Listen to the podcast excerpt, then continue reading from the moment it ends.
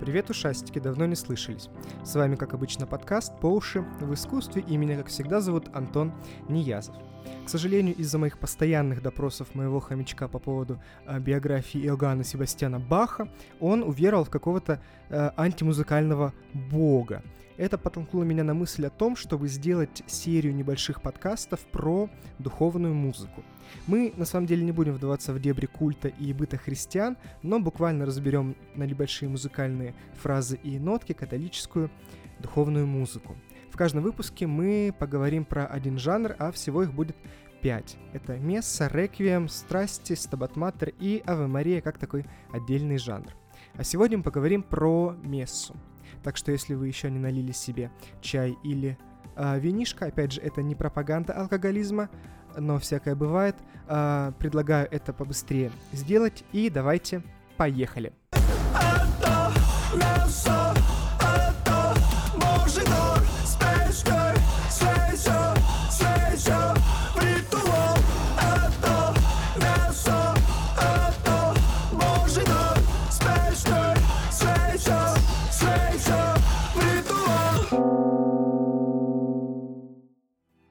Прежде чем говорить про мессу как э, отдельный э, музыкальный жанр, мне хочется сказать про мессу как католическое богослужение.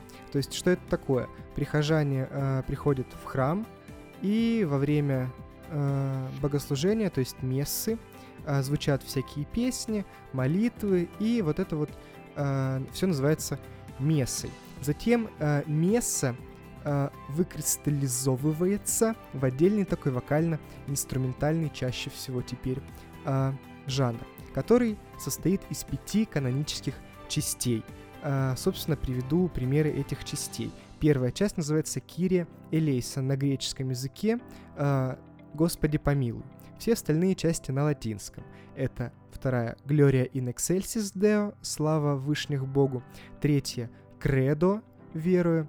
А, четвертая распадается на две как бы подчасти. Это Санктус, свят, и Бенедиктус, а, благословлен. И последняя часть, пятая, это Агнус Деи, Агнец Божий, взявший на себя грехи мира. И если говорить немножко про историю. Первая такая авторская месса на полный этот текст ординария была написана Гийомом де Машо и называлась она «Месса Нотр-Дам», около 1350 года. А мы сейчас ее немножко послушаем. Gloria in excelsis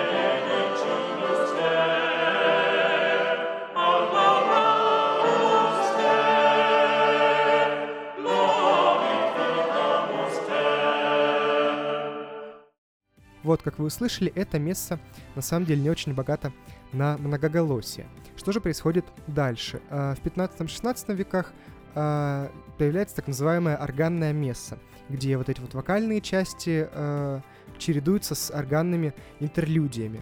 И даже нередко орган становится главным инструментом и играет даже и за всех вокалистов. А в 16 веке появляется новый вид композиторское месса, который э, именуется мессой пародией. И среди таких авторов, например, э, Палестрина и Орландо Ласса. И сейчас мы, кстати, э, мессу Палестрина, которая называется Папа Марчелло, послушаем. Там уже, на самом деле, другое многоголосие, более красивое, четыре голоса, и, на самом деле, все э, звучит очень-очень по-другому. Вот пример.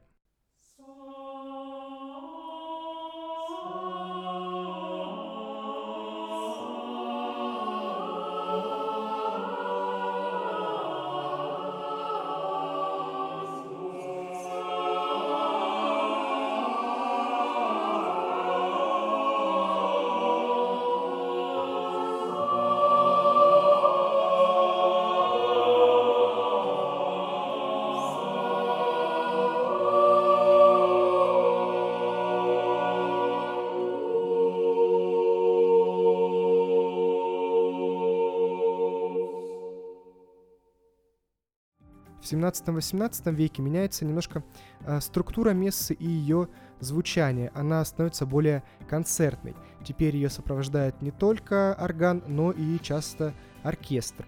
Э, также хор меняется э, солирующими вокальными партиями.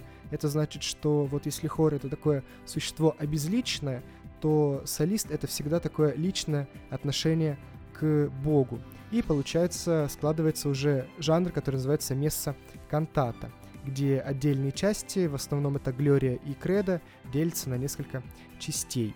Один из таких интересных примеров — это семинорная месса Баха. Вот ее давайте и послушаем.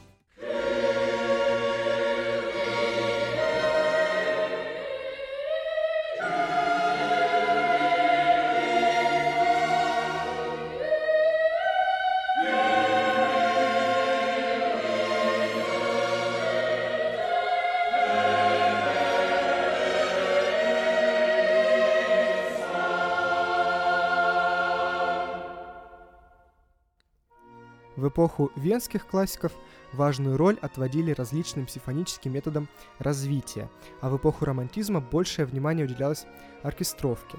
Мест сочинялись также на протяжении 20 века, основываясь как на традициях, так и на новых течениях в музыке. Кстати, некоторые композиторы а, вместо того, чтобы расширять мессу по частям, они наоборот брали оттуда какую-то одну часть и делали из них э, отдельное произведение. Наиболее известные, например, э, Глория Вивальди или та же Глория Франсиса Пуленко.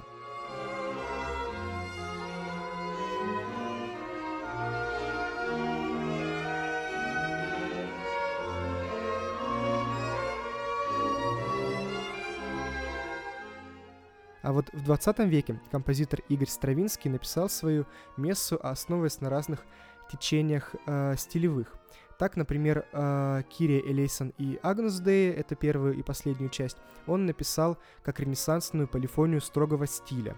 А третий номер — это Кредо, он вообще сделал как средневековой кондукт по типу Кредо э, вместе Гиома де Машо. А, например, э, Глорию и Сантус он э, построил на грузинской народной полифонии. Вот, кстати, Глория из Мессы Стравинского.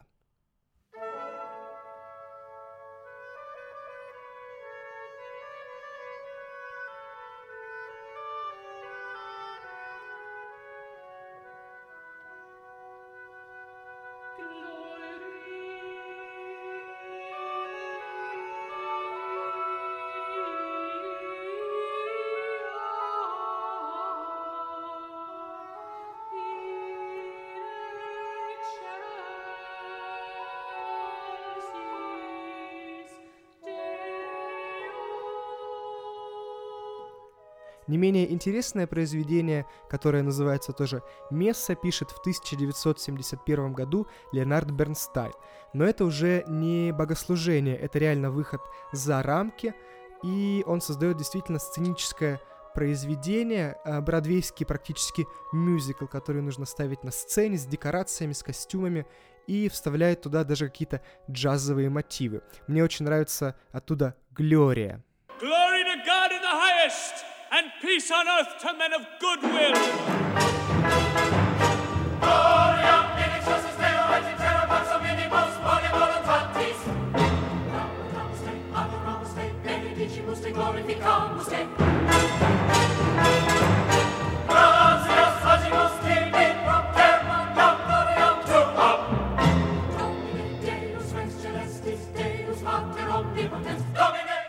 1996 году шведским композитором Фредериком Сикстеном была написана месса в стиле джаз, полностью на шведском языке, которая через два года была исполнена на реальном богослужении в шведской церкви.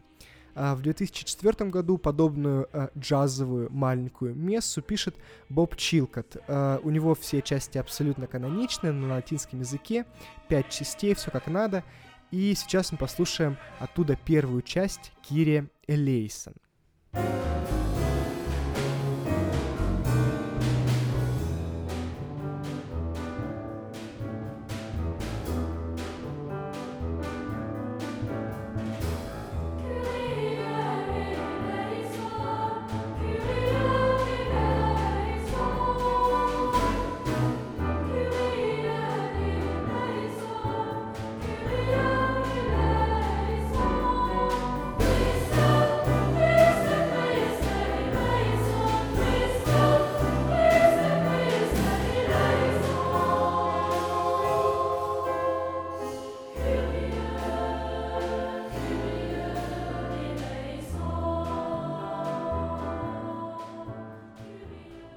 2006 году в Евангелитической лютеранской церкви Финляндии была впервые совершена месса под аккомпанемент тяжелой металлической музыки.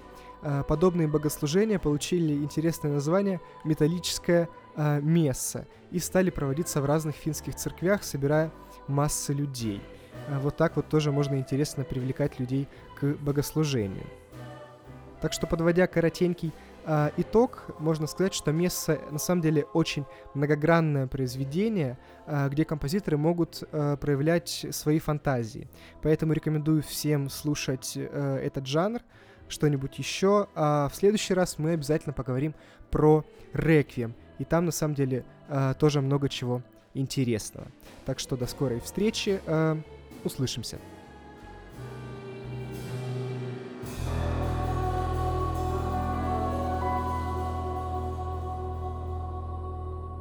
А на десерт немножко металлической мессы. Аллилуйя.